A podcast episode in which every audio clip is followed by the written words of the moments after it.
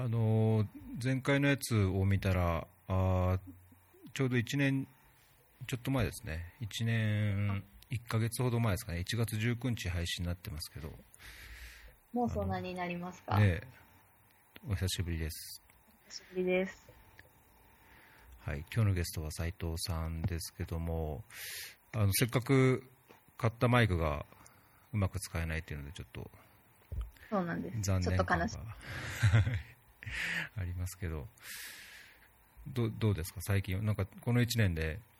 いろいろ変化があったんじゃないかと思いますけど。そうですね、大変化です。あ、斉藤ゆりえです。よろしくお願いします。お。願いします。えっと、そう、大変化がありまして、えっと9月に子供が生まれまして、おおめでとうございます。でありがとうございます。でもう、この1年間は妊娠して、出産して、うん。生まれてわたわたしてってっていう感じで、結構あっという間に 1年経ってきました。いやー。なんか意外と振り返ってみると、うん。なんか細々となんですけど、あのまあ、仕事も NPO 関係の活動も、まあ、地味にやってはいて、結構いろんないろんな方向性、いろんな方向で結構いろいろあったなっていう1年です。うんうん。今は一応なんか育休みたいな感じなんですか、そうですね。まあ、育休取って保育園に応募してうんいるステータスです。うん、なるほど。おお子さんは男の子女の子あ、女の子で、おおどうですか？もうもう5ヶ月？6あろはい。そうですね、5ヶ六ヶ月月五ヶ月ですね。いやいや、元気ですね。ーね可愛い盛りというかなんかいつもこう足ジタバタしてうんかかと落としして遊んでます。いやーいいですねいや僕やっぱ乳乳幼児って特別だと思うんではい。いいいいですねなんかあの、うん乳幼児独特の匂いとかこう、まあ、うん動きとか、日々の成長もそうですけどそうですね。なんか、あ人間なんだなみたいなじゃなね。人形なのか、こうなぬいぐるみと言うべきか人形と言うべきか、こう微妙な、こう、なんだろう、感じじゃないですか、乳幼児って。うん、うん。確かに。頭身なんて3頭身ぐらいだしみたいな。確かにね。いやー、まあ、そこが見ていて飽きないですねその可愛いところがね。そうですかそうですかそんな中あの今日はあれですか？お子さんは違うところで。夫が、あの、もうすぐ目と鼻の先にうん。夫も子供もいて、今はちょっと寝てるかな。あ起き起きいいですね。たかなって、ちょっともしかしたら声が入るかもしれないあですね。いいですね。そういうの。はい。じゃあそんな怒涛の1年であはい。のー仕事や活動の方にもなんかいろんな変化がありました？そうですね。いや、仕事は、まあ、変化っていうほどの変化はないんですけど、活動の方では、あの、こう、NPO の理事になりました。うん。っていうところが一番大きいかな。あれ以前は事務はい。局でスタッフのようにされてたんでしたっけ？そうですね。社会人スタッフみたいなうん形で関わってたんですけども、あの、NPO 法人アクションポート横浜っていう団体で、あの、去年からというか、えっと、今年度から、まあ、理事に就任しまして、うん。な IT 広報ファンドレイジング的なところを、なんかもう、それとなく担当するような感そじの、れとなく。それとなく。まあ実際はもっと幅広くい。ろいろと運営に携わってるって感じなんですか？そうですね、一応無給の理事なので、まあ、こう仕事しながらできる範囲のあうん。の時間数ではあるんですけど、あの実はあの代表が世代交代をしたんですよ。もともと10年ぐらい前に立ち上がったあの法人化した団体で、はいはい、はい、あの第1期創業の時から代表されてる方がずっとやってたんですけど、その今、新しく代表になったのが、このアクションポート横浜に新卒で NPO 就職をした元事務局長なんですね。んで、あの、その人が今、あの、が今年度から、この間の4月から、5月か、5月から代表に、理事長になりまして、法人も第2期に入ったというところで、結構事業基盤というか、こう支援者基盤を一から再構築というかう、ん。改めてミッション、ビジョン再設定して、なるほど。結構あの、運、定款も変えて、定款の、あの活動、事業、事業領域とか、あと会費がいくらですみたいな、うんうんうん。その辺の設定とかももう一から変えていって、で、ついでに、あの、これまで銀行振込と現金だったんですけども、それを、あの、しクレカ決済入れましょううとか、マンスリーもできるようにしましょうみたいな、ももう結構こう根本から変えてって、ついでにずっとずっと変えたかったツールの部分とかも、一緒一緒に新しくしたりとか、えー、結構そんなようなことを、もともと仕込みからすると2年前ぐらいから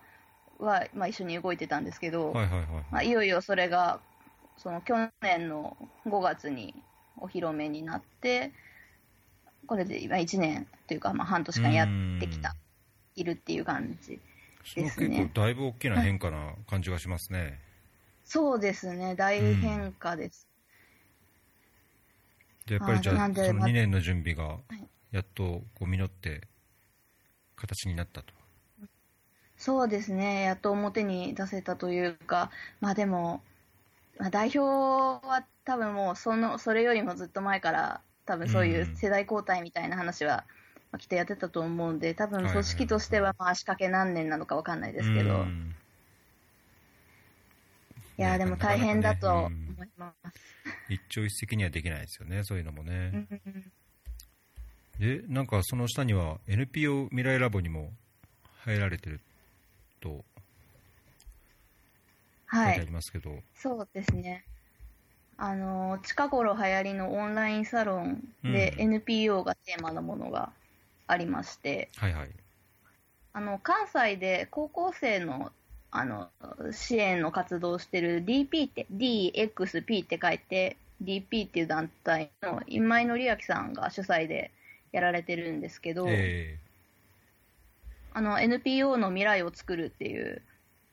のであの結構 NPO セクターってこうなかなかこう運営とかそういうなんか情報がクローズドになってたり、まあ、クローズドというわけではないけどやっぱりなんだろうこうこうつながりのない人にはあまり情報が届いてないよねみたいな課題をこうなんとかしていきたいねみたいなとこだったり、ーうん、結構10代、20代でこう社会課題とかの領域に関心はあるけど NPO って何みたいなちょっと縁遠いというか。うん、でやっぱり NPO のセクターが取り込めてないような若い子に向けてというかなんだろうと巻き込んでなんか NPO の未来作っていきたいよねっていうようなコンセプトで活動してるところです。うーんあの人質のい今井さんですよね、はい。有名な。そうですね、人質の方です。おー。いや名前というか、このラボについてはあのー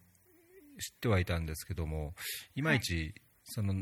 中で何をやってるのか、まあ、入ってる方もね、いろんな NPO の方が入ってたり、あのーなんかセミナーというか、講演会みたいのをやるのも、あのいろんなあのフェアリーにも出てくださった、あの門田さんとかうん。横山さんとかがなんか関わってやられてるっていうのは見てたんですけど、うん。なんかいまいいまいちそのこのラボのやってることが見えないんですけど、うなんどういうどういう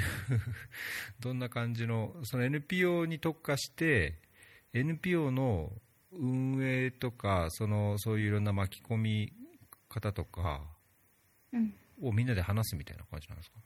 ああ、だからどっちかっていうと、なんだろう、あの、まあ定例会、や、えっ、と、普段やってるのは、定例会って言って、あの、ゲスト外のうん方をお呼びして、今井さんとこ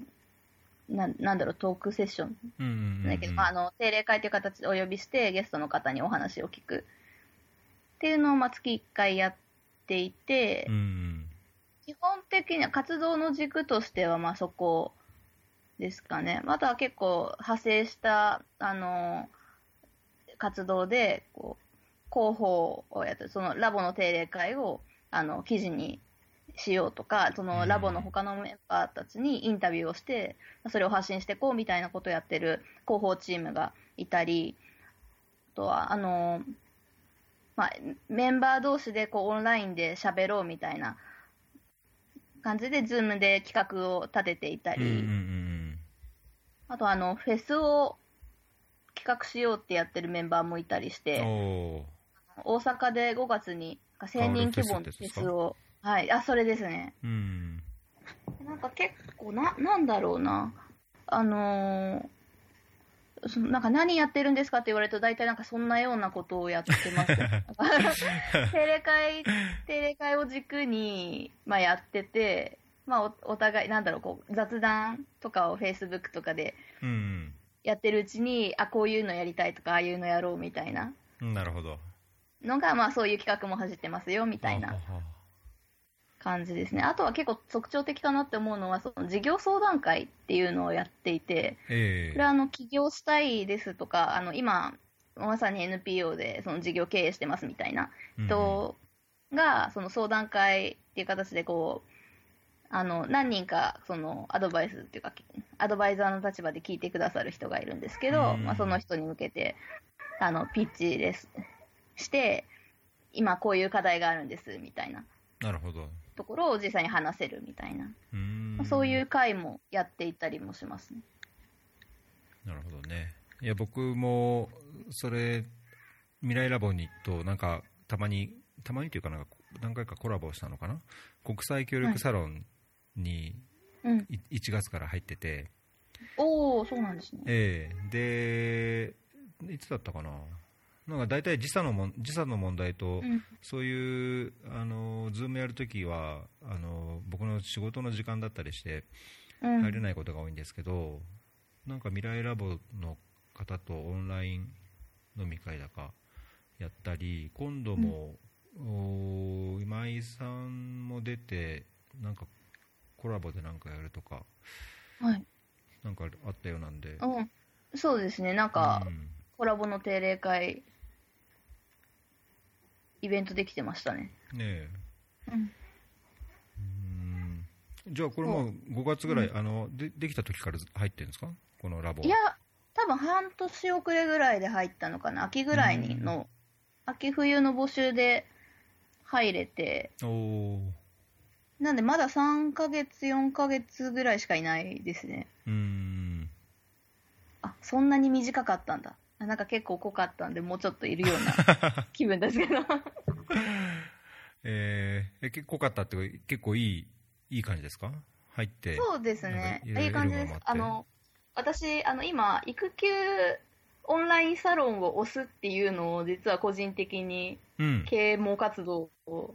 したいなと思ってるぐらいで、いや、めちゃくちゃいいなと思って、えどういうこと？ですか育休？ん？育休中にうん。オンラインサロン、サロンじゃなくてもいいですけど、自宅でオンラインでつないで誰かと話せる環境、なるほど。確かに。めちゃくちゃいいいなと思って、いいですね。うん。なんか精神衛生上もすごい良さそうな。そうですね。いや、あの、大人と話せるって大事って、あの、お母さんたちよく言いますけど、そのうん。理由が、なんか、1ヶ月、産んで1ヶ月目ぐらいの産女期ぐらいの時期に非常にこれよくわかるわ。実感して。うーん。確かに。いや僕もあの主婦してる時にうん。オンラインサロンみたいな感じで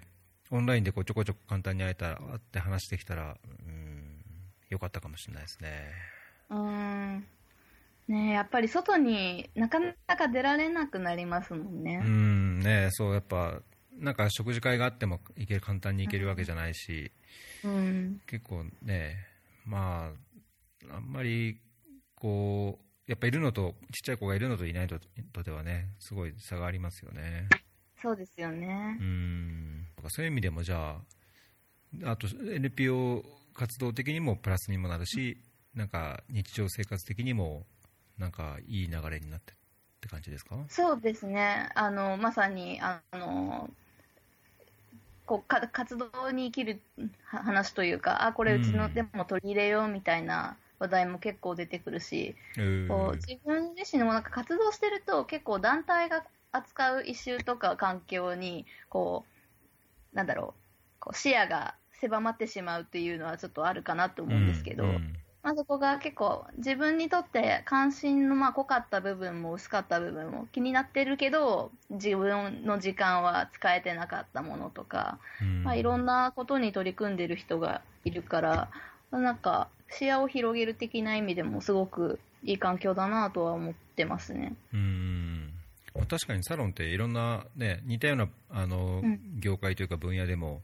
違った経験とこう、うん。あのいろんなバックグラウンドを持ってる方が集まるからなかなうかん。会えない人に会ってこう話を聞く機会としてはいい場所ではありますよね。うん、そうですうね。ん。結構共通の文脈があるからまた話しやすくなったりとうかん確かに確かに。あります。よ。うん。いや僕も国際協力サロン入って、まあ、若い人が多いんですけど僕うん。一人浮いてなんかちょっと親父な感じなんですけどまあまあだけどこうサロンでないとやっぱ会えないっていうかこう話を聞けない人もいっぱいだし、まあ、だけど、とはいえおっしゃったように国際協力っていうこう一つのこう軸があってなんかこうあの関心やバックグラウンドが似たようなところがある中でだけどもこういろんな違いがあってなかなか刺激になって面白いですね。うん実はラボ未来ラボと国際協力サロンがあの最初に交流のオンラインの飲み会をうん、やったんですけど、そこに私も実はいたんですよね。あれ？あそうなん参加ですか？してました、あれに。そうなんです。あじゃああのこの写真写ってるんですね。あ、そうです。集合写真に写ってないんですけど、あら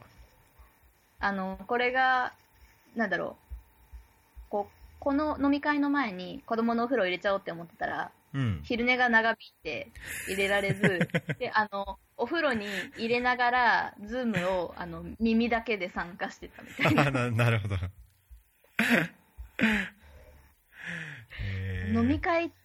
てコンセプトは一体何なんだっていう感じなんですけど、超フリーライド。風呂入れながら音声だけジャックしてそうそうです、そうです。で結構な人数なんか出てましたねあれもねそうですね。何何十人ぐらいいらっしゃったと思います。うんああそうだこのこのなんきっかけもツイッターだったんですけどそのそれこそ、はい。あの NPO 未来ラボの石井さん、フィリピンあ、石井さでん。石井さん？石井さんがなんか僕のツイートをリツイートしたかメンションしたか何かで。でちらっとプロフィール見たらなんか面白そうな感じだったんであのフェアリー入れませんか？って打診うん。したんでしたんですよ。してるんですよっていうだけなんですけど。い。やそういえば石井さんもあの未来ラボだったなと思って。うん、そうですね。え、聞きたい、石井さんのな話。何人ぐらいですか？今メンバーあ、みラボですか。うん。何人何人ぐらいいるんだろう。なんか、最近、なんか70人だか80人だかって聞いたような気がしつつ、ちょっとわわかんないですけど、うん。そうですね、結構アクティブに投稿してる人もいれば、あのまあ、本業忙しくてあの、うん。ロムで、基本ロムでっていう人もいるので、ちょっとあんまり、そうね。そうやってて規模感はつかめないんですけどね。うんそうですか。あちょっと調整して多分4月とかまだ2ヶ月先ぐらいになっちゃうと思いますけど、うん。えー石井さんのこうだいぶ NGO の経験も長いようで。そうですよね、もともと CFF さんにいらっしゃって、うん。長くやってて、現地で独立みたいな感じですよね。ご自ご自身でやられて。うん何かおあのおすすめの方とかいたらぜひまた紹介してください あ、ぜひぜひ。なんかお起きてますか？あ、聞こえてました。そうですね今うなってました。えーそそれでなんか子連れでプロボノもはいやられてるっていうふうに書いてますけど、まだじゃあ、オンラインだけで、オンラインサロンとかだけじゃなくて、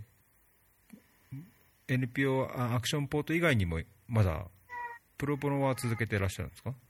そうですね、あの、子連れプロボの的な感じでうん。活動してて、なんだろう、これは、あの、なんだろう、そんなにパワーかけてやってますっていう話では全然ないんですけど、ええ実は私、家から歩いて15分ぐらいの範囲に、うん。こう、1億規模、あの、1億規模で活動してる NPO 法人とか社会福祉団体が実は2つもあるんですよ。えーすげえ、すごいじゃないですか、それは。すごすごいんですよ。なんか どうどういう磁場なんだろうっていう感じなんですけど、うん。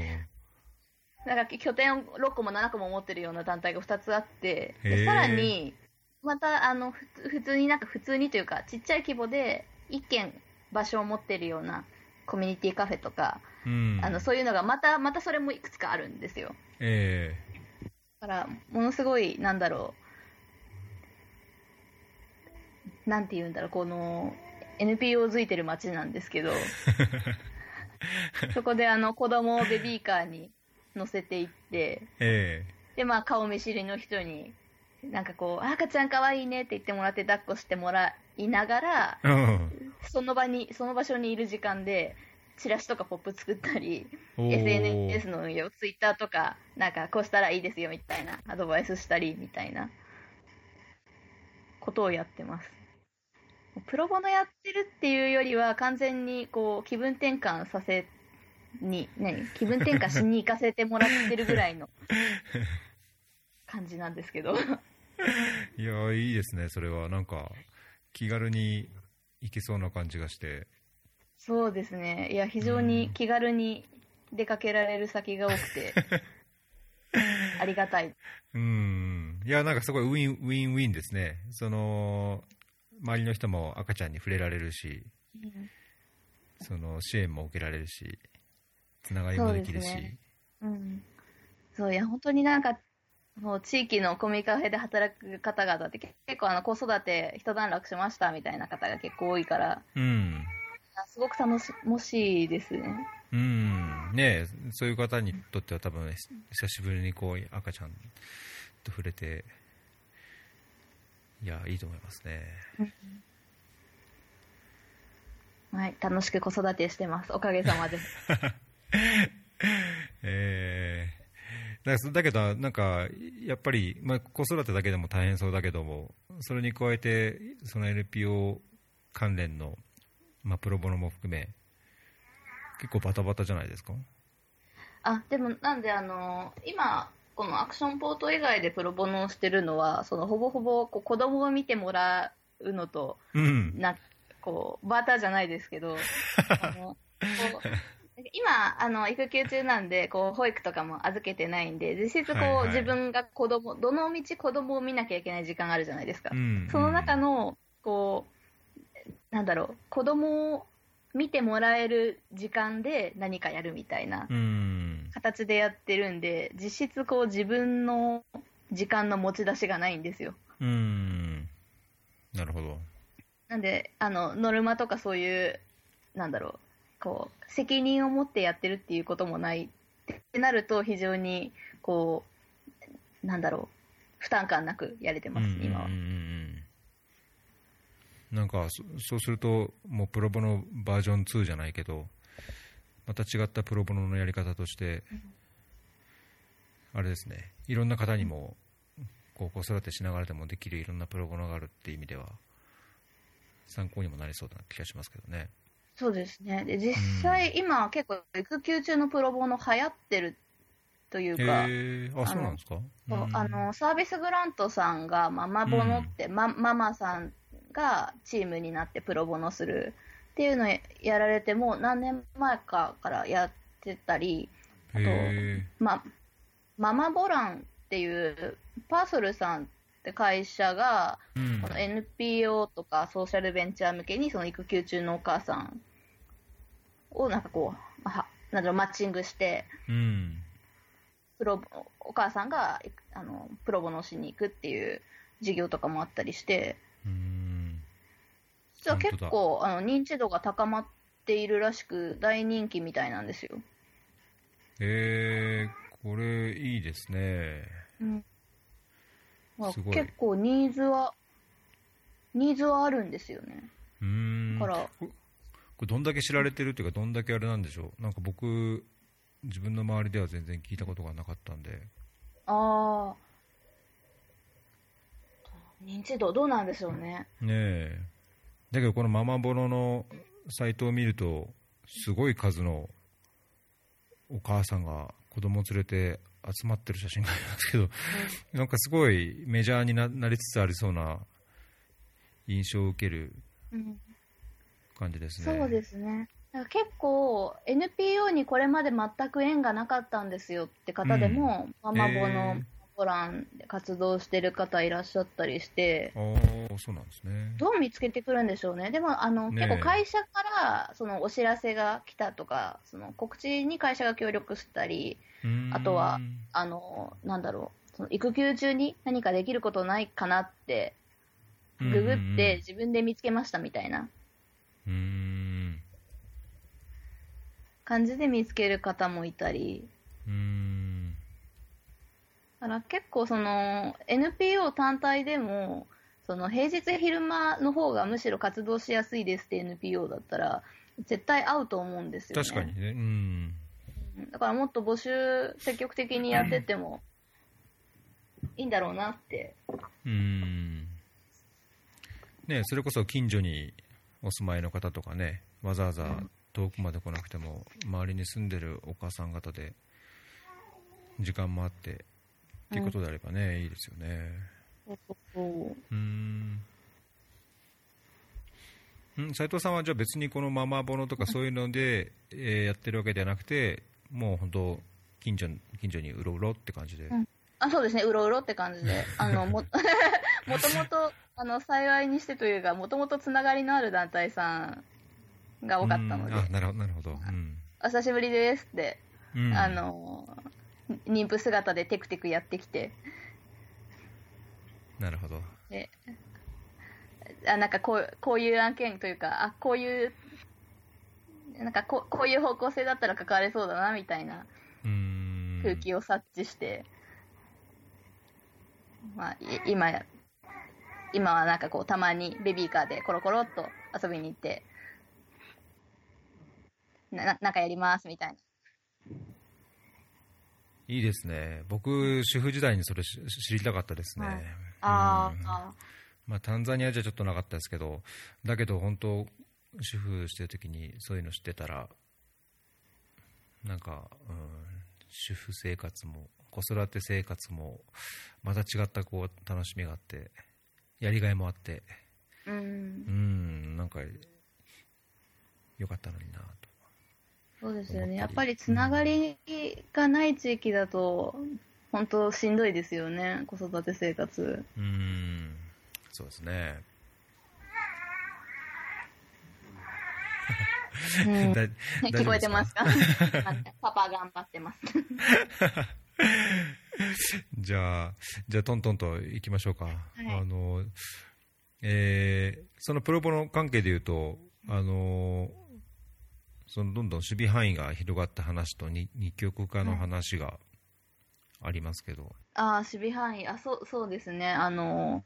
もともと IT というか、エンジニアなんで、本職が。うんあの、本職に近いことやりたいなって思ってたはずだったんですけど、はい。まあ、こう、なんでしょう、こうやってみたら、なんだかんだ広報もやりつつ、マーケティング的なことも考えたり、ファンドレイジングも考えたりみたいな。ほうほ感じで、どんどん自分が何者なのかわからなく なってきてます。うだけどなんか NPO 的なというか、もう何でもやる人みたいな、何でも、NPO ってなんか何でもやるような気がしちゃうんですけど、うん。なんか、そう、そうなりつ、そうなってるっていう。はい、そうですねまさに、まさに何でもやる感じになってます。いや、でもこれ、なんか、専門職って、専門に特化するって、ある意味その、他の、その守備範囲を誰かに任せないと、まあやれないってか成り立たないスタイルじゃないですか。そうですね。うん。ってなると、まあ、なん、なんでしょうね。こう、でも結局、どの領域にも人が足りてないのは、が、まあ NPO なんで、まあ自然と、うんまあこうなるよね、みたいな。うん。まあ、それも、それでまた力がついてね、また IT プロボノっていうところにも、なんか活かせることはあるんでしょうけど、まあ、やりだすと何でもこう、どんどん広がっちゃって、大変になっちゃうっていうようなイメージが、ついついありますけどね。いや、もうなんかこう、結構課題を深掘りしていったら結局こうなったみたいな感じで、自分的には、うん。あの、まあ、プラスに捉えてはいるんですけど、こう、なんだろう、最初に自分がプロボノし始めた頃って、まあ、ウェブサイト作って、みたいはな感じで入ってみ、いたんですけど、まあ、いざ作ったとしても、まあ、訪問者はいないわ、結局、なんか、更新はできない、うん。なんかこう、なんだろう、こう、寄付とか、イベント参加とか、そういう、あの、コンバージョンに結びつかないみたいな。うん。まあ、じゃあ、それってなんでだっけって考えてみると、あじゃあこう、なんだろう、コンテンツが悪かったのかしらみたいな、内容をもっとこういう風にしたら伝わるのかしらみたいな、広報みたいな視点が入ってきたり、そのウェブサイト作っても、その、なんかこう気づいてほしい人に知ってもらうための動線がないといけないよね、みたいな。まあやっぱちょっとマーケティング的な部分が入ってきたり、うん。なんか、こう、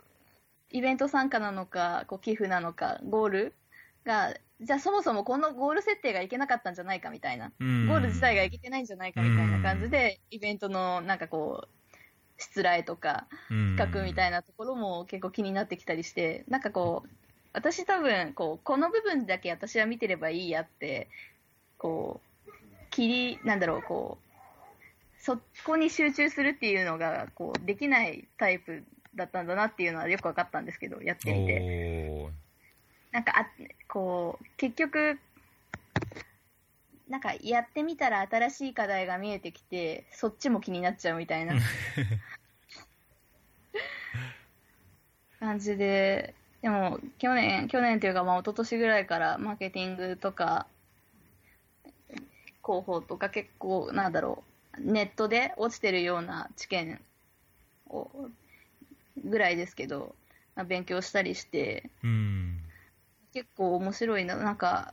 そうですね、なんかまあいろんな、いろんな観点から、いろんな観点が、なんだろうな、いろんな専門性があって面白いなって思いながらやってきました。うんなんかやっぱりインターフェース、まあ、IT プロボノでホームページ作って、まあ、インターフェース、外側だけやるっていうよりも、やっぱりその根本的な問題のね、トータルコーディネートに行くっていうのは、なんか話を伺ってると、すごい分かりやすい気がしますけどね。なんかね、そう、手を動かしてみると課題が見えちゃうんですようん、うね。ん。見えちゃったら気になっちゃうんですよねね。そこもほっとけないと。私の仕事じゃないからと言い切れないっていうとこもありますかね。うん、なんか結局、結局成果に結びつかないと意味ないなって思っちゃって。うん確かに確かに。結局、成果ってなんだって考えると、ミッションビジョンの達成に資するものを獲得するって結局人物金ての課題が、うんにアプローチできないと、結局なんかどんだけ IT プロボノです、いいことしますとかやってても、正直意味ないよねうんうってん、思っちゃったりなるほど。して。そう、なんでなんか結構今最近考えてるのは、あの、アクションポートでいろんなテーテーマがやってきて、うん。それを切っては切って倒して、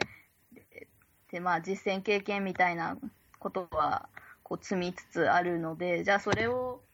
まあ例えばこう、何年か後にアクションポートの組織基盤がもう少ししっかりしてきたら、じゃあ今後なんか他の団体さんとかに転用できたりうん。とか、そういうことはなんかちょっと、まあこの先考えていきたいなとは思いつつ、うんいいですね。なんかその IT の話で言うと、はい。なんか NPO やソーシャルセクターでも、まあ、その IT、まあエンジニア系の人はがい増えてる気がするというふうにも書いてますけど、ああ、そうですね。いやそ、れは結構増えてる感じ、実感、実感的にあるんですか？そうですね、増えてると思います。増えてる、増えてるのか、まあ私がな SNS とかでフォローしてるような、あうの、んそうが、なんかなんなんだろうな。単純に自分のつながりが増えてるだけなのか、業界的に増えてるのかっていう話はありますけど、まあ多分増えてるだろうなと思ってて、あの、なんだろう、エンジニア採用がソーシャル、ソーシャルセクターって言ったらあれですけど、ソーシャルベンチャー的なところを含めると、そういうなんか採用情報が目に入ってくるようになったんですよね。なんか IT でボランティアとかは、こう、まあ4、5年前からちょくちょく目にはしてたんですけど、はいはいはいはいスタッフっていうかスタッフ、そうですね、あの、うん。正職員、ぎえっと、業務委託、うん。まあ要するに仕事、うん。それはいいけいいけ傾向な気がしますね。すね。いい傾向というかまあ当たり前ではあるんでしょうけど、まあ、それにな関連してというか僕も今の職場関係で結構なんか国連の中ではその、えーインフォメーションマネジメント IM って言ってかインフォメーションマネジメントかな、そのエンジニア系の人で、えーまあ、地図にしたり図にしたり、まあ、いろんなインフォグラフィックスを作ったりとか、あといろんな報告書をドキュメントを作るのにもうおデータ分析からデータの周りを主にそこだけ担当する人とか、まあ、インフォメーションマネージャーとかあと、まあ、そのエンジニア系の職結構あって、はい。まあ、やっぱりそういう広報っていうんですかねマーケティングっていう観点も含めてあの、やってることをこう視覚化して分かりやすくいろんな形で発信して、まあ、それを、まあ、なんだろうな啓発にもつなげればファンドレイジングにもつなげればっていう意味で本当にまさに本当エンジニアプロとしてのエンジニアがうん。結構ゴロゴロいて、まあ、そういうこうなんですかね役割分担がはっきりしてるっていうのはもちろんあるんですけどもなんかもう気がつくとそういうエンジニアが周りにゴロゴロゴロといてあの出したあのこういう情報を出すと勝手にこう地図やあのインフォグラフィックスが出てきて、えーこっちからまあさらに手直ししてじゃあこれであの報告書作りましょうとか。うん。結構なんか普通なんですよね。だから NPO も多分同じところで情報をいろんなそのやってる活動の成果やあの効果を出す上でもあるいはそういう支援者とのつながりを作っていく上でもなんかそれエンジニア的な、まあ、ホームページだけでなくそれこそ場合によってはそういうアプリとかなんとかも含めてうん。エンジニアってすごい今 NPO、まあ、国連も含め国際協力とかも含めすごいニーズは高まってる気がしますけどね。うん、そうですね。今おっしゃってたその職域が果たしてエンジニアなのかデザイナーなのかみたいなところは、まあ多分、あの、まあ大いにあるかもしれないんですけど、うんでもやっぱ専門職が入るって大事ですよね。だから、うんあの、なん今、ガブテックとか、あの、ガバメント、政府にテクノロジーのテックでガバ、ガブテックとか言いますけど、あの、結構なんだろう、あの、アメリカとかだと、なんかこう、シビック、なんだろう、こう、シビックテックとか、あの、コードフォーアメリカ、な、なんだろう、こう、テクノロジーで、その、課題解決しようよっていうような、なんかこう、ムーブメントというか、あうん。の活動をやってるような人たちが実際に、えなんだろう、こう、どういどういう形態なのかちょっと詳しくないんですけど、政府の中に入って、うんこうなんか結構、その、なんだろう、こう、政府、国国なのか市なの市レベルなのかちょっとわかんないですけど行政系のこうサイトを使いづらいのを改善したりとか結構そういう流れはなんでだろう多分2000年とかそれぐらい結構昔からあってそれを日本でもこうもっとそういう流れを生んでいこうよってやっぱり思ってかその動いてるような人は結構いらっしゃるので、うん。まあ、もっとね、そういう、なんだろう、まあ、広がってったらいいよねとは思いますね。うん。そうですね、まあ、確かになんか政府系というか行政系のホームページとか分かりづらかったりなんか結構ぐちゃぐちゃぐちゃみたいなりますからね。内部で使ってるのもなんか、エクスプローラー使うなって言われてるエクスプローラーを使うっていうのも結構普通にあるでしょうし、うん、そういや実際政府系なんか政府が使う情報量が多分半端ないと思うんで、うん。またそれの設計もすごく難しいと思うんですよね。うーん。やっぱりん設計っていうのはどういう感じですか？あ設計あその例えば、あの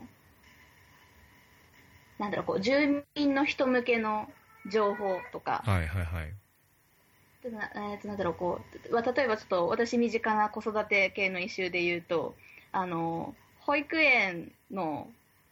申し込みのページとか、まあ、非常に見づらいうん。かったりですよ、う。ん。でもそれってじゃあどうやったら良くなるかなって、まあ、市販それだけなら簡単なんでえーじゃあどういう要素が足りてないのかなとか考えてみたりすると、まあ、結構難しくて、うん。あの結構どういう制度を必要としてる人がいるとかあの結構なんだ結構いろんなこうこういう人を救うためにこういう制度がありますとかうん。こういう人のためにこういうものがありますとか結構いろんな制度があったりあと保育園を申し込む人自体も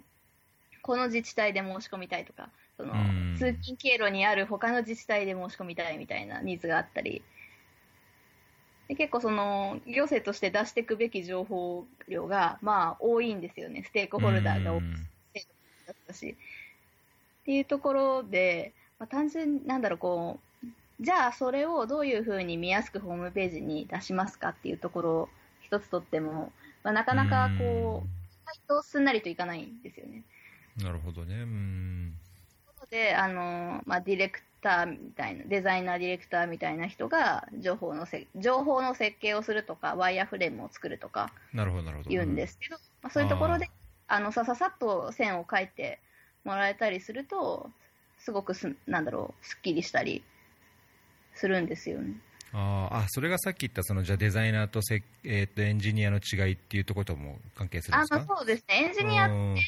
うとあのなんだろうこう言われたものを組み込むうんうん。のはできるけど、あなんだろうこうじゃあどうしたら見やすいページになりますよみたいなところはあの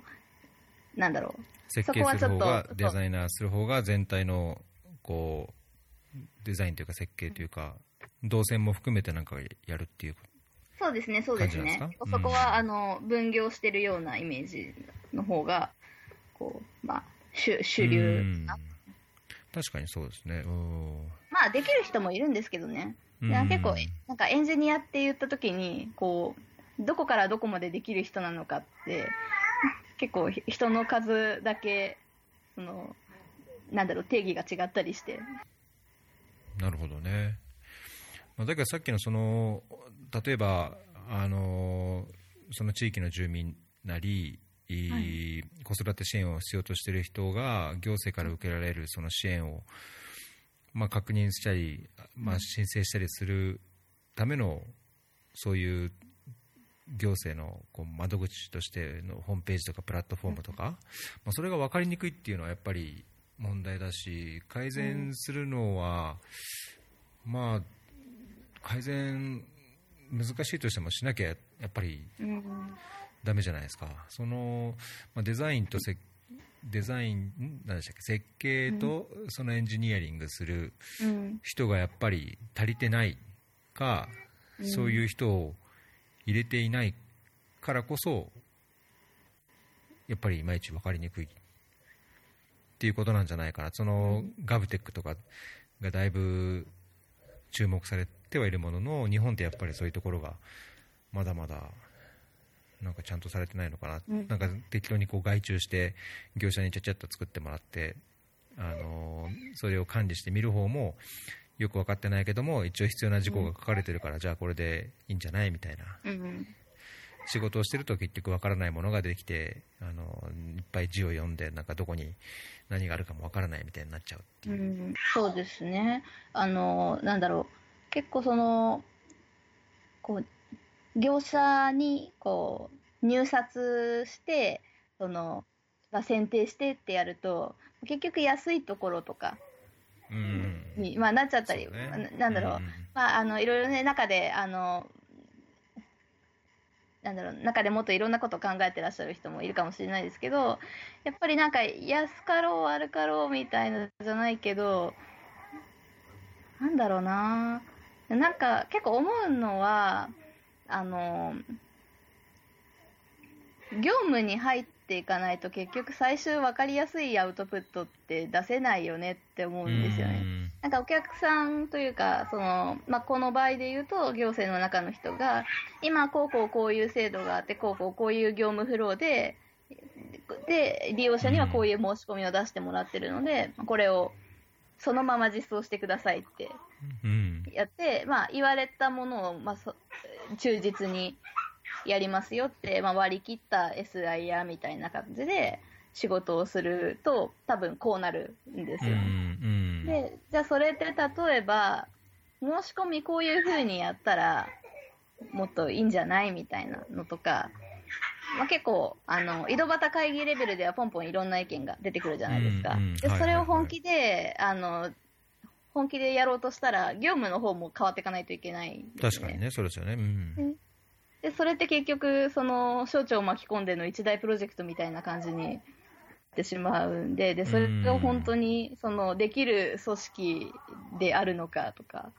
例えばその、なんだろう、現場の担当者の人がその必要性を理解するっていうだけじゃ絶対に組織は動かないので、まあ、そうですね。うん。その、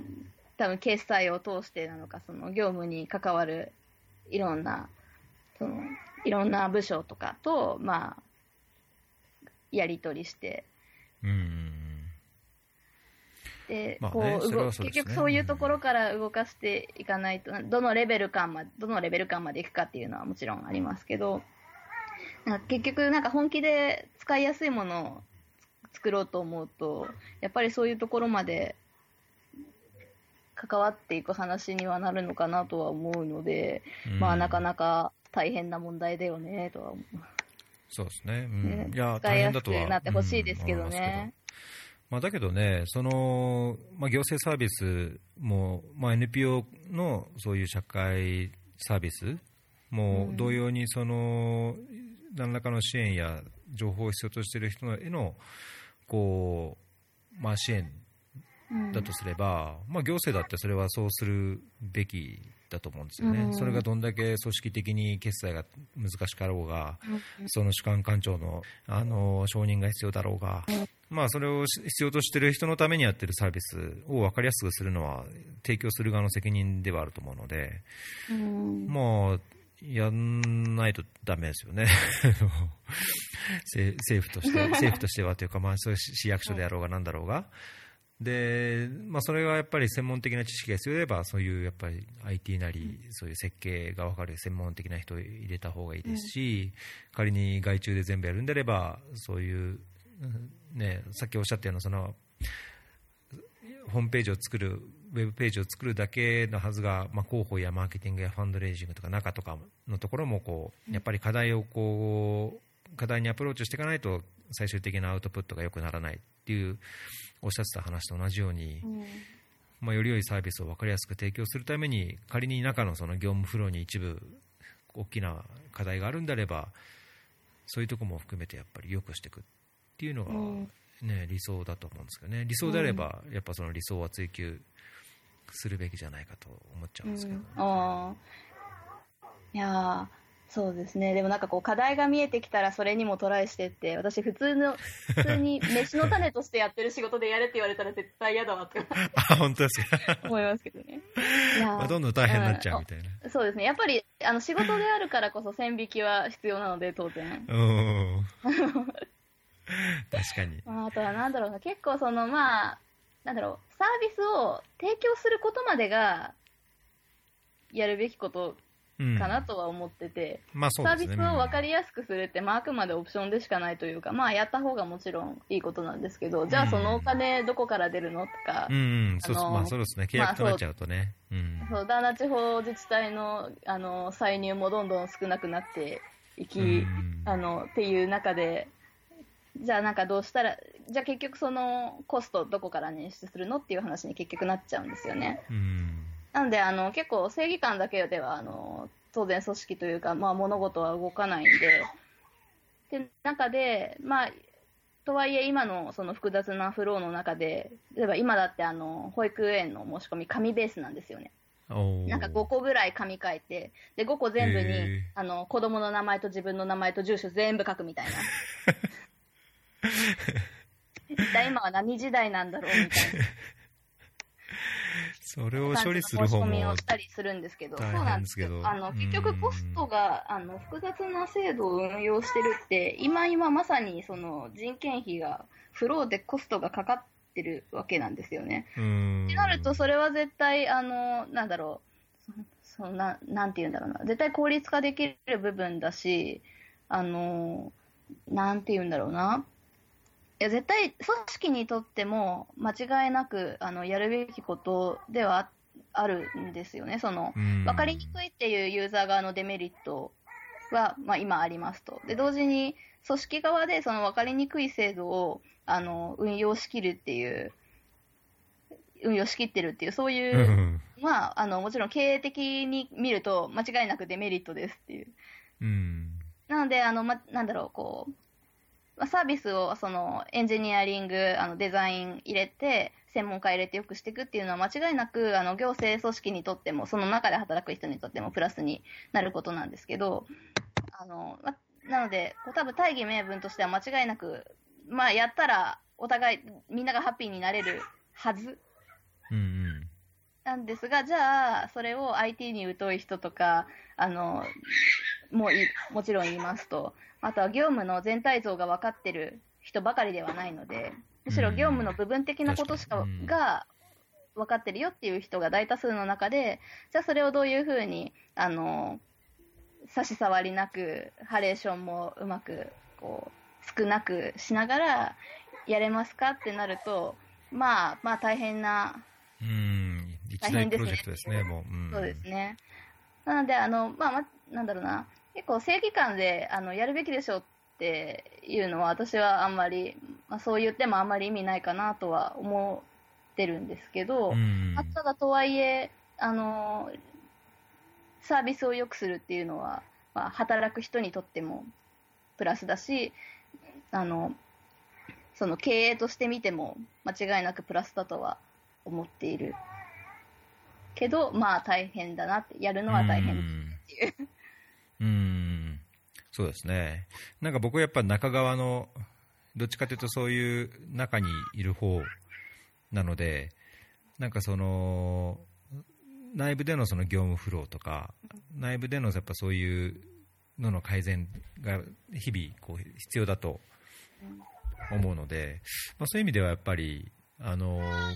僕の中のやっぱ視点はその正義感の方の気がしますね。うんそれを踏まえて、あのーそういう業務をどう発注するかとか、どう TOR を書くかとか、あのーどういうようにその改善を実現するためのこうリソースを使っていくのかうんっていう方なんだと思いますけど、うんいや、でもすごい大事だと思います。実際中に、私は多分その、外から関わる人として今、全部喋ってるんで、うんでも実際中にそういう、なんだろう、こう当事者意識があって、あの、理想ををちゃんと実現させようよって意思のある人がいないと、あの、間違いなく今話してたようなプロジェクトは立ち上がりもしないし、完成もできない。そうでうね。うんでうんあの間違いなく逸郎さんのスタンスは、あの、正しいというか、間違いないと思います。うんね、なんかそういう人が一緒に働いて、こう、いい感じです。それぞれの役割を持ってやっていける環境だといいと思うんですけどね。だからそういうのがやっぱ市役所にあって、そういう行政にあってほしいなと、ついつい思っちゃうんですけど。うん。うんね、やっぱりそういういろんな専門的なノウハウを持った技能を持った人の支援が絶対必要ではあると思うので、うん。うんその必要性をやっぱり内部の中の人、まあ、そうじゃない人がね分からないとで、まあ、きちょっとだいぶ時間も来ちゃ来てお子さんも元気もりもりなん ですけど。元気もりもりです。ね。あのー一つ、こちらからもぜひ触れたいと思ったのが、あのーはい。最近やられたポルカはい。について、これまだ終わってないんですよね、バレンタインは終わったけど、まだ終わってはないんですよね。あ実はですねあそうまだツイートができてないんですけどあの私のポルカとしては2月14日であ、終わったんですか？ゴールっていう、はい、ことにしてたので。かあ、そうなんですか？終わっちゃいましたそうまだあのそう。いやーそうですね。まだあのポルカだけ閉めただけでまだあの、うん。お礼のコメントもツイートもできてないんで あれなんですけど。あ、じゃあこれ期限げ、あの、はい。14日、あれ、もともとポルカって1ヶ月ぐらいでしたっけ、なんか、あそうですね。設定できるもともと1んでしたっけ？ヶ月一かいやあの設定できなくて1ヶ月で掘ると、あ、じゃあ1月の真ん中に始めて、14日に終わるようにしたんですか、あいえあのは始め始めたのは先週なんで賞味1週間ぐらいなんですけどうん。あ、でも、ただ自分で閉じちゃったっていう。そうですね自分であのおしまいっていうボタンを押して閉じちゃあ、った本当だ、終了になってる。はい。そうかそうか。だからすごい、だいぶお金がいはい集まりましたね。あそうですね、ありがたいことに、あのまあ、つながりのある方とか、あのあとはネットであの SNS だけでつながってたような方からも、あのチャリンといただくことができまして、あのそうなんですポルカであのバレンタインにかけて、まあ、バレンタイン寄付しようっていう形の呼びかけをしてました。え、それで、ポルカは終えたけども、まだまだ、なんか、この寄付は募ってるって感じなんですか？そういうわけじゃなくて。いえ、えっと、ポルカ自体もあの閉めちゃって、えっと、うん。そうですね、はえっと、いただいたご寄付分と自分が出しますって言ってた分を、これから、あの、難支援協会さんに振り込みをしたらおしまいかなって感じです。あと、それ、まあ、ご報告したら。はいあ、そう、いや、一週間結構、あっという間に過ぎてしまったなっていう。うん。うん。なんか1週間って感じがしなかったですけど、たったの1週間だったんですね。そうですね、一週間、二週間だったかな、ちょっと、うん。すいません、あやふやで。うん。でも、そうですね、結構期間としては短かったですね。うん。なんかもともと、あの、NPO 未来ラボに入ってる、あの、人から、そのバレンタイン寄付っていうので、その、個人の寄付、ピアツーピアの寄付を立ち上げてみませんか？って、うんちょっと企画を出してくれて、うん。で、それ、でラボのメンバーが何人かやってるんですよ。で、今も、うん。あの、進行中の人もいるんですけど、はいはいはい。で、なんかその提案もらったときに、こう、もともとアクションポートの方でも、その、まあ、寄付の、あの、まあ、お願いはしてたりだとか、その今後のピアツーピアで、その個人が、その寄付を呼びかけるっていう形でやってみたいなと思ってたので、まあまず自分がやってみようかと思って、うん。でそれでじゃあバレンタインどこにしようかなって思った時に、もともと難民支援協会さんは結構気になっていて、はいはいはい。結構数年前から寄付のランディングページを見て、で、実際寄付を、あの、冬のキャンペーンで寄付をしたこともあって、うんで結構自分の中ではこう、存在感のある団体さんだったんですけど、はい。まあそれで、あの、まあ冬、ね、そう、あの、まあ、冬寒いし、なんか、こうなんだろう、寄付ってちょっと意識高い風に聞こえちゃうんで、うん。なんかもっと生活感のある感じの呼びかけできないかなって思った時に、バレンタインでこう、チョコ食べて美味しいってぬくぬくとしてるところ、自分がね、ぬくぬくとしてる。けれども、宿を得られない事情のある人がいるんだよねって、なんかそういうテイストで呼びかけられたら、こう、なんだろう、いい、なんなんだろうね、いいなというか、なんかそういうテイストでやりたいなって思いついて、まあそれで立ち上げましたっていう。のが経緯ですね。うん、いや、いいですね、僕、最初に、もう最初に見かけたときに、すごい惹かれたのは、なんかそういう、なんですかね、まあ、理由付けと言わ言うのか、あのーなんていうかな、かん考えっていうのかな、動線っていうのも違うけど、まあ、そこも一つでしたし、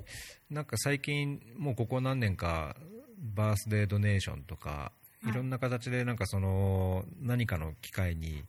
そのなんだろう、まあ、幸せの気持ちなのかその感謝の気持ちなのかをそういう、まあ、寄付みたいな形でこうやるっていうのもだいぶメジャーになってるっていうのもあると思うんですがそれとこう似たような感じでそのバレンタインっていうねなんか少しハハッピーなというか嬉しいというか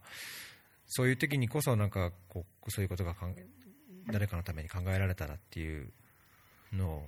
なんか僕の中でこうトリトリガーが引かれた感じがしたので、ああ、それは嬉しいです。ありがとうございます。うん、だからすごいあのいいなあ僕もなんかそういうの、いつかやってみたいなって思いましたね。はい。うん、いや、すごい嬉しかったです、逸郎さんが。あの、ポルカ、ポルカに使え、ポルカ使えないのに寄付したいって連絡してきてくれる人なんているかっていう感じだったので、すごく私はなん私としてはなんか嬉しいお声掛けでした。いやいや、僕はポルカにあのどうにかしろと 憤ってたんですけど、まだそれもあれですね、斉藤さんのおかげで、あのアドバイスいただいた、はい。何でしたっけ、えっと、相談窓口みたいなところはい。にメールして、うんまあ、あれ、イエリーさんがしあのにメンションしたかかどうかは知らないですけど、まあだからかどうかわかんないですけど、すぐに連絡が来て、状況を、まあ、これ、ご報告してなかったですけど、うん。まあ、状況が状況なので、まあ、状況に鑑みて、今回は特例で、えーっとそのフェイスブックからの登録を一時期解除するので、急いで登録してください。連絡が来て、で急いで登録して、あのまあ、あその後の本人認証とかはあの普通にできたんで、はい。あ、よかった無事、無事できましたけど、まあ、ただなんか、今まで僕もずっとポルカでいろんな、あの支援、まあ、自分で立ち上げて、以前、もう1年以上前に、それこそ斉藤さんにも、あのライブ配信の時の確か寄付をいいただきましたけど、まあ、今までのポルカの僕のレコードが全部消えちゃったので、うん。それがちょっと、それはそれじゃ残念そっかそっかだなってい。う。それじゃう残念です。んまあ、間違いなく想定外だったんですよね。ん？その、何？その、海外に電話、そう、いや、電話を、その、電話の認証ができたけど、あの、あーなんか登録した時は電話持ってたけど、その後電話、その、執行しした人っていうのが、そのケースが完全に想定してなない作りなんだと思います。まあ確かにね。だから多分アプリケーションまあうんの仕組み上ではできないけど、ちょっと今あの手で対応してやるんで、今急いで、うん。今ならできるんでやってくださいみたいな、すごい特例の対応したっていう。そう。そうねぬくもりのある手運用を。いや、そこは本当、感謝してますけど、なんかもともとポルカもは始まった当時、えっと、僕、その時たまたま一時帰国してたから、すぐにこう、ダウンロードしてログインして登録できたんですけど、最初の頃からやっぱりその海外にいる人が使えないってうん言っていう声があったんですよね。はい。で、なんか一時期から Facebook でのその登録もできるようになったけども、はい。これ、まあ、お金は使うからか、そういうなんかいろんな金融上のルールがあるからなのか知らないですけども、やっぱりある程度の制限がはい。あって、うん今でも Facebook がダメっていうことなんでね、うん。まあ、電話番号がないとダメで、かつ海外の電話番号だと登録できませんとなると、うん。まあ、海外にいる身とすると、ちょっとね、うん。あの使い勝手がいまいちだなっていう気がしちゃうんですけど、うん。まあ、だけどおかげさまでできたし、ええ。まあ、いいいいあのイベントというか、いい活動にもはい。触れることができたので、僕的にはただいかったですけど。て。ありがとうございます。うん。あノートに書いてないですけど斉藤さんのあのつノート？ノートのはい。投稿もすごいなんか心に響く感じがして、はい。はい。あ、す嬉しいごいいいと思うんですけどなんかかざなんか飾らないというか、なんなんていうのかな、あのー言葉ず遣いというか、まあ、偏見かもしれないですけどよくこうブログでも何でも大体の書き方というかこう言い回しとかなんかいろんなこう特徴がやっぱりそれぞれあると思うんですが、はい。なんかそういうあんまり見ないこうなんかこう素の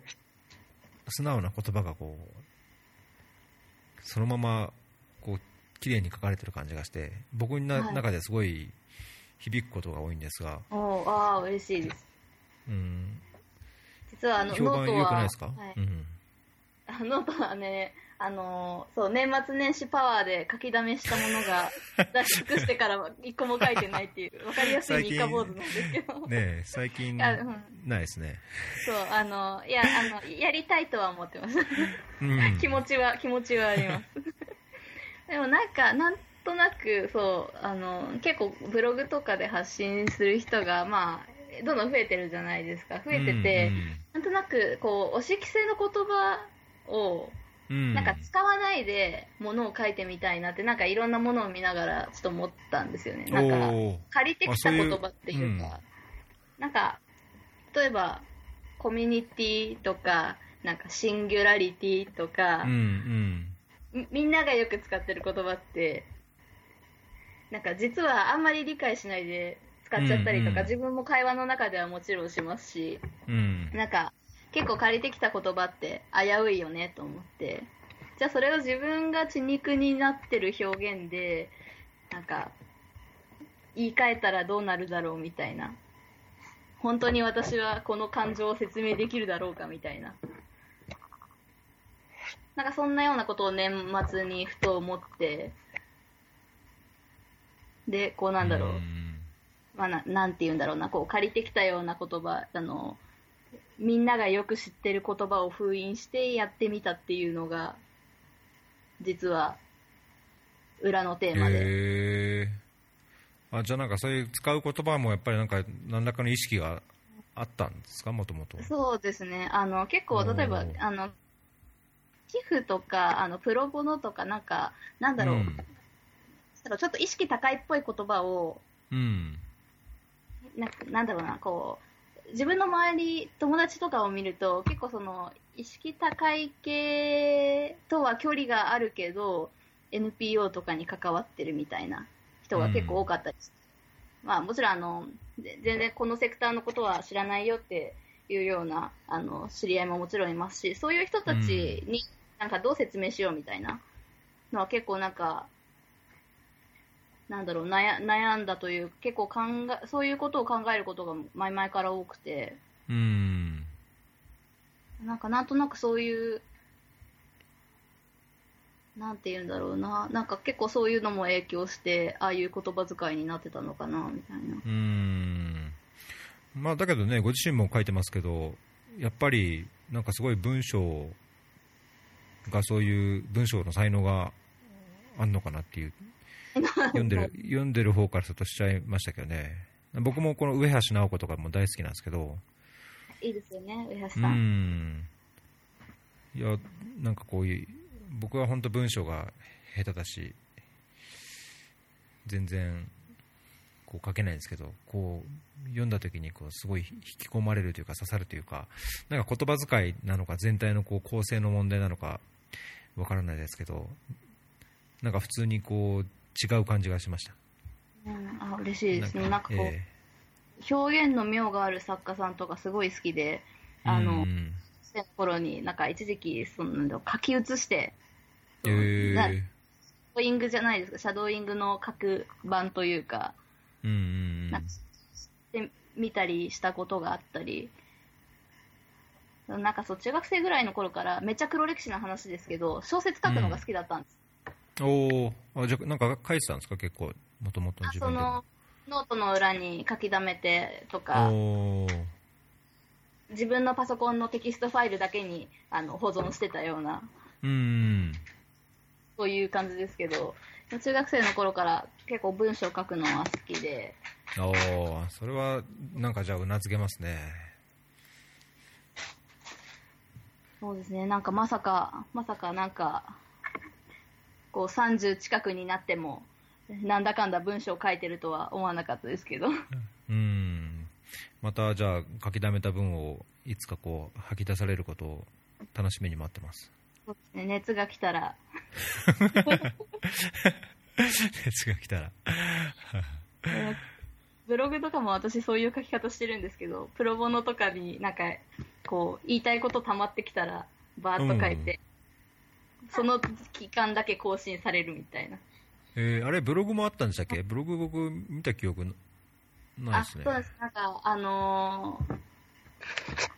そのえっ、と、どっあ、そう、多分、ツイッターのバイオに載ってると思います。おおプロボの一人孤独にあ、いえいえ、全然。一人孤独にプロボノを始めていた頃とかに始めて、うんそれもあの書いたり止まったり、書いたり止まったりですけど、なんだか、なんだかんだ熱。が来たら。あ、これか。あれ、IT4 ソーシャル？ああ、そうです、そうです。ああ、あ、これはそうですね。む昔は見ましたけど、最近見てなかったですね。そうなんです。多分半年ぐらい切れては再開しみたいな。おおそうですね。なんか2018年は3つほど。ですです。しかも上半期ですね。うん。熱が来た時にこう書いて出すみたいそうですね。な。まあ別にうんブログで稼ごうとしてるわけでもないし。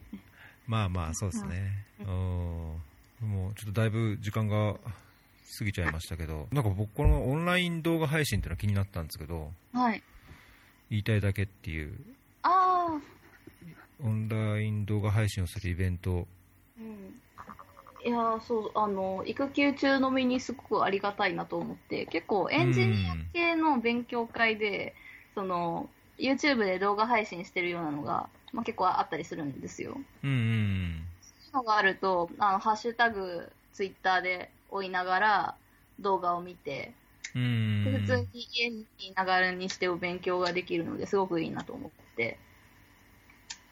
多分 YouTube で配信するのって、まあ、結構配信、ね、慣れてる人じゃないと難しかったりとか回線の問題とかあったりするんですけど、うん、か今だと結構 Facebook ライブであ、はいはいはいはい。結構完全にこうリアルタイムの配信まではできないですけど、まあ、でも普通に視聴に耐えるぐらいの動画の配信はうん。スマホ1台でできてしまうので、えこー、そうなんかそうやる人増えればいいのになって。それはまあエンジニアとかに限らず、その NPO 界隈のこともってことですか？そうですねそうですね。結構あのうん。横浜界隈だとなんかますますさんとかはたまに動画配信イベントでしてくださったりして。えなんかそうあれは見つけたら結構見てますね。ー、なんかそのイベントでお金取ってたりするとじゃあどうすんだみたいな話もありますけどああ、まあ確かにね。うん。有料の動画配信はやっぱそうハードルが高いので、まあ、うん。無料でその、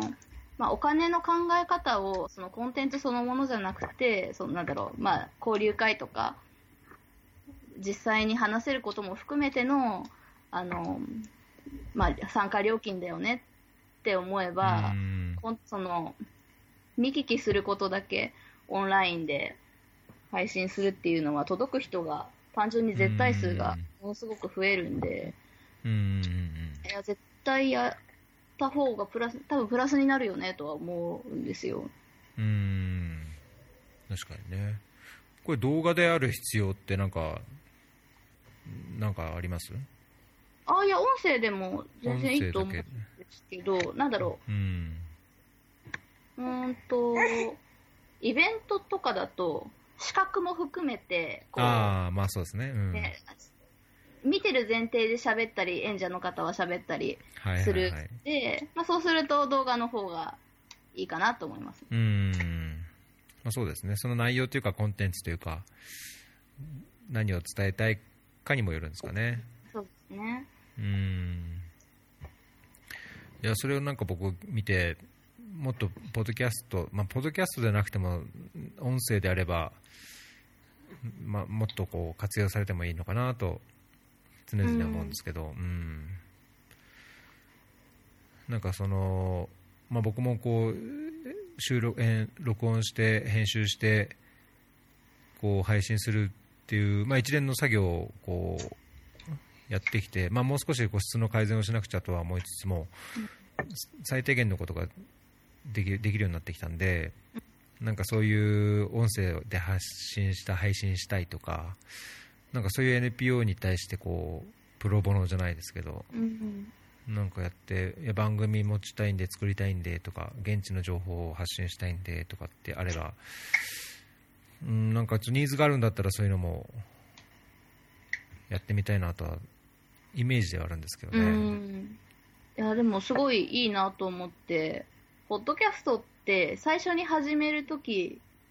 が結構こうハードルがあるじゃないですか。うんなんか録音続けるのもハードル高いですけあ、ど、まあまあまあ、そうです。それはもちろん、それはもちろん。なんか、しなんだろう、こう、機材どうすればいいとか、どこに配信すればいいとか、で結構知恵というか、なんだろう、経験者はみんな知ってるけど、初心者は誰も知らないみたいな。うんそこそこの壁は、なんだろう、あるので、すごくいいなと思って。うんそうですね、まあ、最近はちょっといろいろ音声の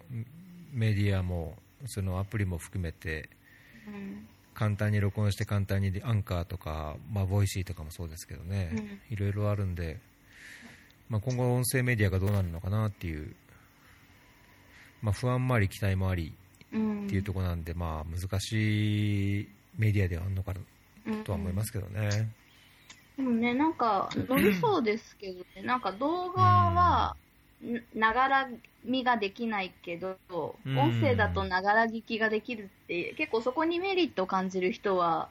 そうですね。多い多いですよね。肌感覚としては、なんか、音声そのうちブレイクするんじゃないかなって。まあね、まあ、日本なんかね、それこそ通勤とかで時間がかかるとか、ね、電車に乗ってる時間が長い移動がっていうのを考えると、もっと音声来てもいいのかなと思うけど、なんかそれほど来てないのが何なのかっていうのがね、ちょっと知りたいとこですね。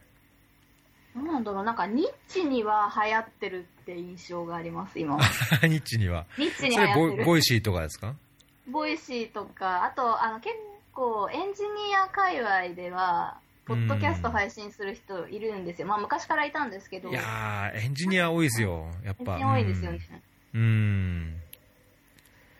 でもなんか番組も最近増えてる気がする。それは私のアンテナが立ってるもなのか、本当にそうかっていう話はありますけど。いや、僕もエンジニアのポッドキャストを聞いてますけど、やっぱ増えてます。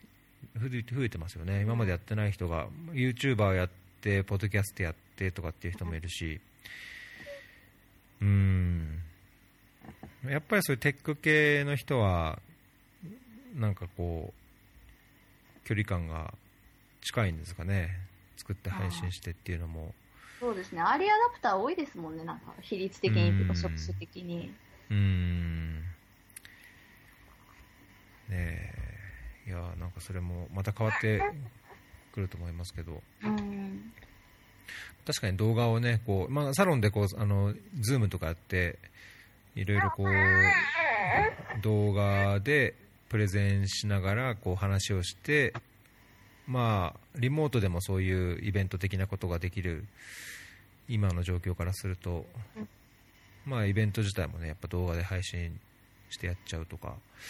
まあアーカイブ化してなんかそれをどうにか活用するとかっていうのもね、いろいろやっぱり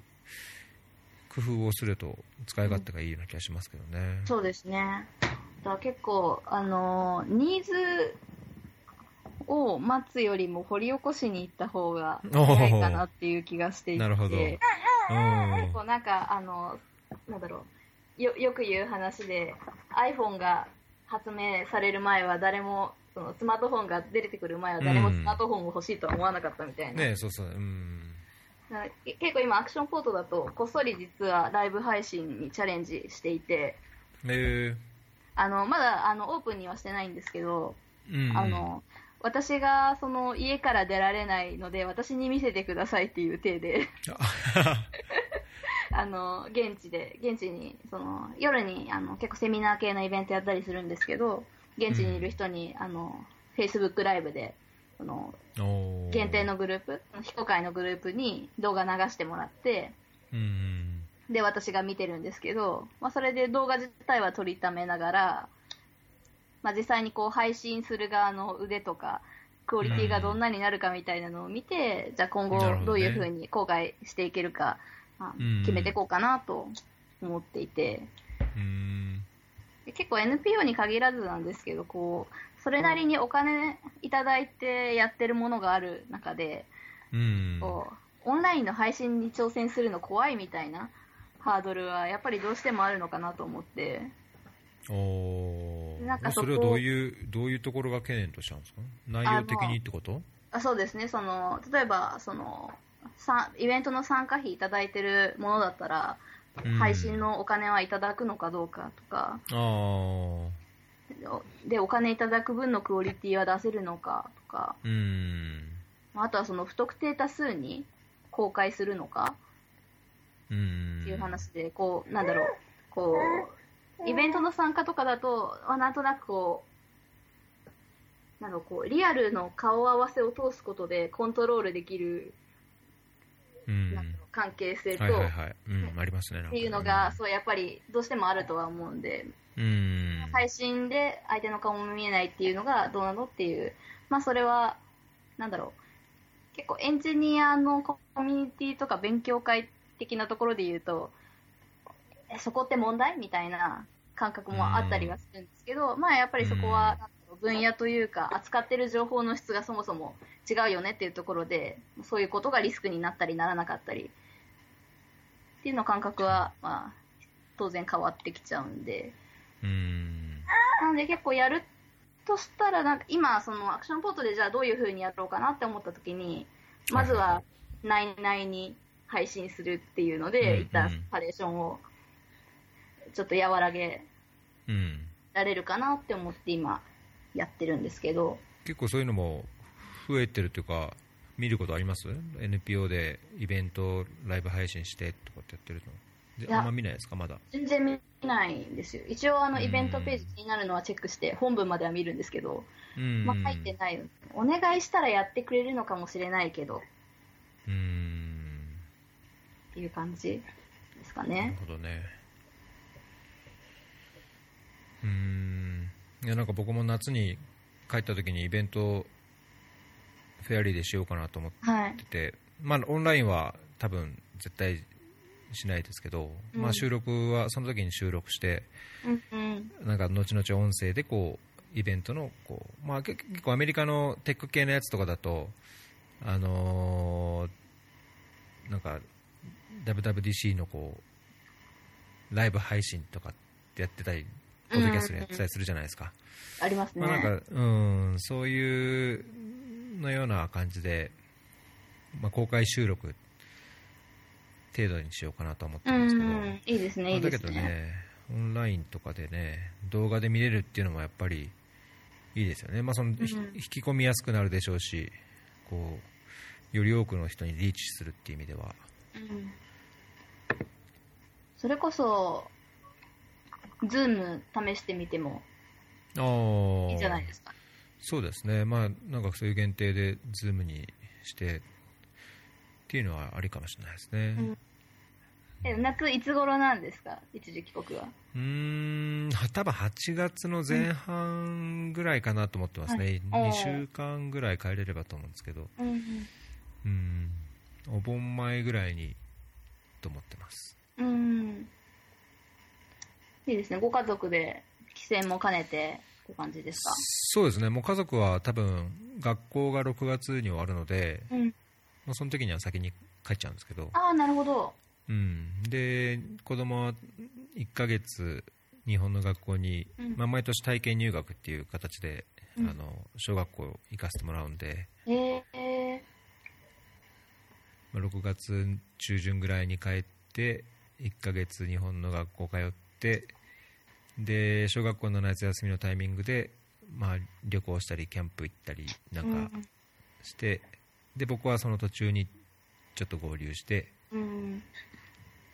学校始まる前に帰ってくるみたいななるほど。そっか、え、そっちの夏休みが長いんですか？小学生、2ヶ月ぐらいあるそうですね、うん、まあ多分結構、まあ、うちも小学校行き始めてまだ2つ目ですけど、んヨルダンとエチオピアのそのアメリカ系のインターナショナルスクールですけど、はい。6月、やっぱ中旬、まあ、年によって違うけども、中下旬ぐらいから休み、まあ、上旬もあったかな、まあ、6月から休み入って、やっぱ2ヶ月ぐらいですね、8月、ちょうど丸2ヶ月ぐらいで、8月の中旬ぐらいに学校が始まるって感じですね。そうなんですね。で他にも冬休みとかね、あのクリスマス前から新年頭まで冬休みがあるし春ってイースターとかあるんでそのミッドセメスターみたいな感じで12週間休みがあったりして結構お金高い割には休みばっかじゃんっていう 感じここはアメリカ暦で。そんな感じですね。だ休みになるともう子供もやることななくなっちゃうんで、うん多くの、大体そういうが、まあ、エクスパッツ、まあ、外国人で来てる人は、その1週間、2週間の休みにどっか旅行、家族旅行行ったりとか、うん。あのまあ、国に帰る人もいますけど、まあ、そんななんで、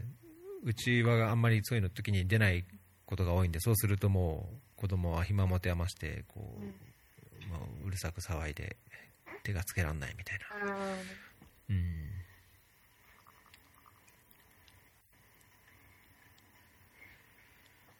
そんな感じです。そうなんですね。はい。お国事情は様々ですね。いえはい。あもうありがとうございます。楽しかったですそんなと。こですかね。ええなんか言いたいこと言えました？ああ、言いました、言いました。言いたいこと言います、みたいな。いや、でもあの、前回があの、本当にちょっとインターネット回線が悪すぎて、本当に申し訳なかったので、うん。私多分、ネット回線が遅かったん変えたんですかだと思うんです。あの、ひ引っ越したんですよ。おー。なんか、前住んでたところが結構古いマンションだったので、こう、うんなんだろう、契約し、契約してる回線の速度よりも、あの、結構遅かったというか、うん。なんか重くなってしまうことが多くて、引っ越してからだいぶ、こう、ネット環境が改善されたっていうところがあ、そうなんですね日本。日本もまだまだそんな、はいじゃあ、家や場所によってこう違いがあるんですね。そうですね、あの、そのマンションとかだと、こう、なんだろう、その個別の住宅からすぐにうん。インターネットにつながるわけじゃなくて、一回こう集約する機会が、マンションの全家庭の回線を一回こう、共用の機械に集約してからインターネットに出てくみたいな。仕組みになってるんで、あのフレッツとか契約するときにもマンションですか、戸建てですかとかって選ぶじゃないですか。ああ、そうなんです知らないです。ああ、知らないそうです。そう選ぶんですけど、それってそういう理由があって、で、その機械がしょぼいと遅くなるみたいな。えーえ、それは、その、なんか、共有のイーサーネットがあるみたいな感じなんですか？ああ、そういう、どそういう感じなのかな？なんかなんて言ったっけ？ちょっと名前忘れちゃったんですけど、分、分電、なんかな、なんか分岐するなんかがなんかがあるわけですね。うんへえ。だけど、うん、その各家庭の契約はそのあのサービスプロバイダーと別々にやるわけですよね。あ、そうです、そうです。なんかこう、インフラ的な部分で、その、こう、か回線引いてみたいなのを、ま、マンションでまとめて。やってるんで、だから工事が必要ないですよ、みたいな、あ、あ、なるほどなるほどそういう。感じになるんですよね、こう各家庭的にはじゃあその元基盤みたいなのが新しいマンションであれば、スピードもそんなに影響を受けないと。新旧の問題なのか、スペックの問題なのか、その辺はうんそう定かではないですけど、へえ。なんで、あの、築年数は今のマンションも前のところもそんなに変わらないはずなんですけど、あ、そうなんですね。そうですね。まあ、だいぶ速度が違うので、うーん。まあ、そうか、引っ越しの時に意外とそんな項目チェックしないじゃないですか。しないですよね。だからうん、そう、あの、まあ、いいいい勉強になりました。いや僕僕ヨルダン住んでた時は、はい。あのー住んでる場所によって光が引けるか引けないかってあったので、あうん、そういうのはちょこっとこう気にしましたけどあ、うね、ん。ありがとうございました。いや、ありがとうございました。勉強になりました。あいやこちらこそ勉強になりました。はい。じゃあ今日は、えっ、と、斉藤さんでした。ありがとうございました。はい、どうもありがとうございました。はーい。すいません、なんか子供が、国産があれなのに。お旦那さんもすいません。すいません、なんか編集が、編集が大変に いえいえ。いえいえ。たのあの楽しみながら、こう、赤ちゃんの声を楽しみながら編集します。ありがとうございます。はーい。じゃあ、良い週末を。はい、良い週末を。どうもありがとうございました。はではでは、ありがとうございました。こちらこそ。